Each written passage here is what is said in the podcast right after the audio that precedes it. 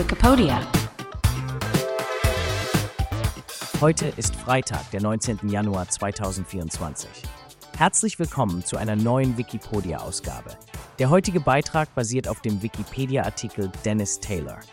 Wie immer wird der Podcast von einer KI generiert und vorgetragen. Viel Spaß beim Zuhören.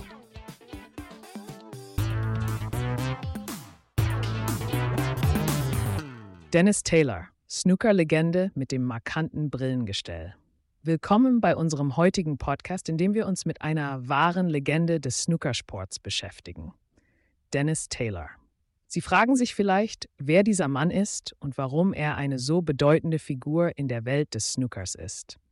Bleiben Sie dran, denn in den nächsten Minuten werden wir uns das Leben und die Karriere von Dennis Taylor genauer anschauen. Einem Mann, der nicht nur durch seine Brillen bekannt wurde, sondern auch durch seine außergewöhnlichen Leistungen am grünen Tisch. Geboren am 19. Januar 1949 in Colisland, Nordirland, wuchs Dennis in einer Zeit auf, in der Snooker eine sehr beliebte Sportart war, aber noch lange nicht die globale Anerkennung erreicht hatte, die wir heute kennen. Wie viele große Sportler begann auch er in jungen Jahren mit dem Spiel und entwickelte eine Leidenschaft, die ihn zu einer der bemerkenswertesten Figuren des Sports machen sollte.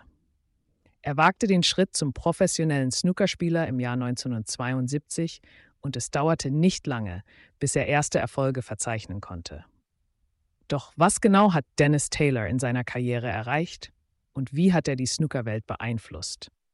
Taylor machte sich schnell einen Namen in der Snookerszene und einer seiner ersten großen Erfolge war der Gewinn der World Cup Meisterschaft im Jahr 1980 zusammen mit dem nordirischen Team. Stellen Sie sich vor, wie es sein muss, sein Land in einer Sportart zu vertreten und dann an die Weltspitze zu kommen. Aber das war erst der Anfang für Dennis Taylor. Viele Menschen werden sich an Dennis vor allem wegen seiner charakteristischen, überdimensionalen Brille erinnern.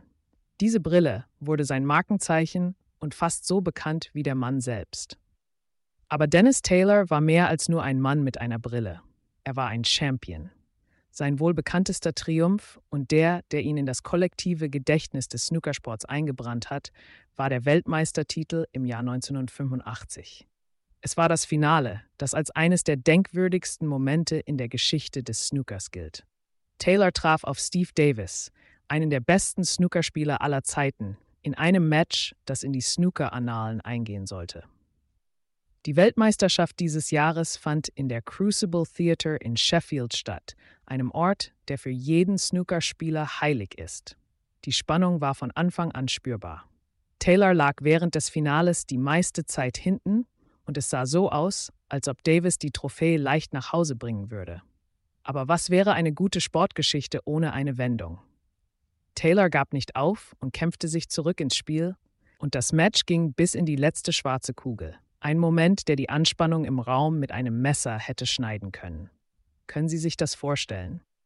Zwei Spieler, die um den wichtigsten Titel im Snooker kämpfen, und es kommt auf die letzte Kugel an. Das Publikum hielt den Item an, Davis sah angespannt zu, und dann geschah es. Taylor versenkte die schwarze Kugel und vollendete eines der größten Comebacks in der Sportgeschichte.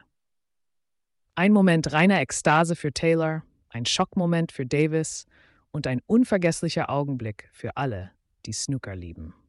Was machte diesen Sieg so besonders?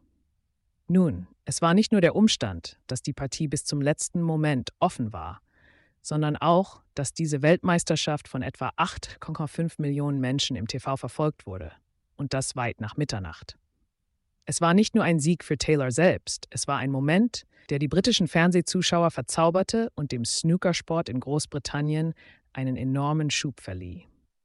Dennis Taylor gewann in seiner Karriere zwar nicht Dutzende Titel, aber seine Persönlichkeit, seine Herzlichkeit und dieses ikonische Finale von 1985 haben ihn zu einem der beliebtesten und erinnerungswürdigsten Spieler gemacht.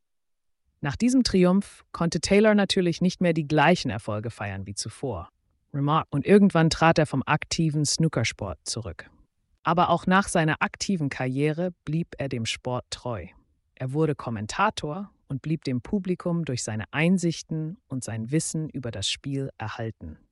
Das Erbe von Dennis Taylor ist nicht allein durch Trophäen definiert, sondern durch die Momente, die er uns bescherte und durch die Persönlichkeit, die er in den Sport einbrachte.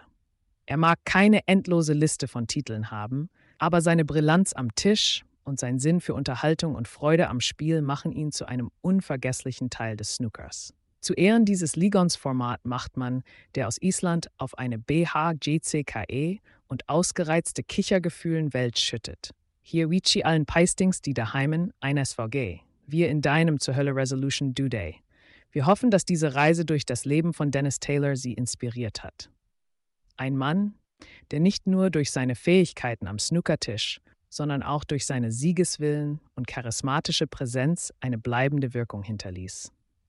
Spielentscheidende Momente, unvergessliche Matches und eine Brille, die fast ebenso berühmt wurde wie der Mann selbst.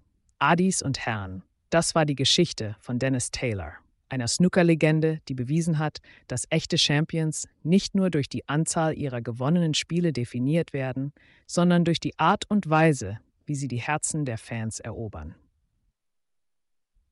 Ein Name, der in der Welt des Snookers nie vergessen wird. Danke, dass Sie eingeschaltet haben und wir hoffen, Sie bald wieder bei uns zu begrüßen.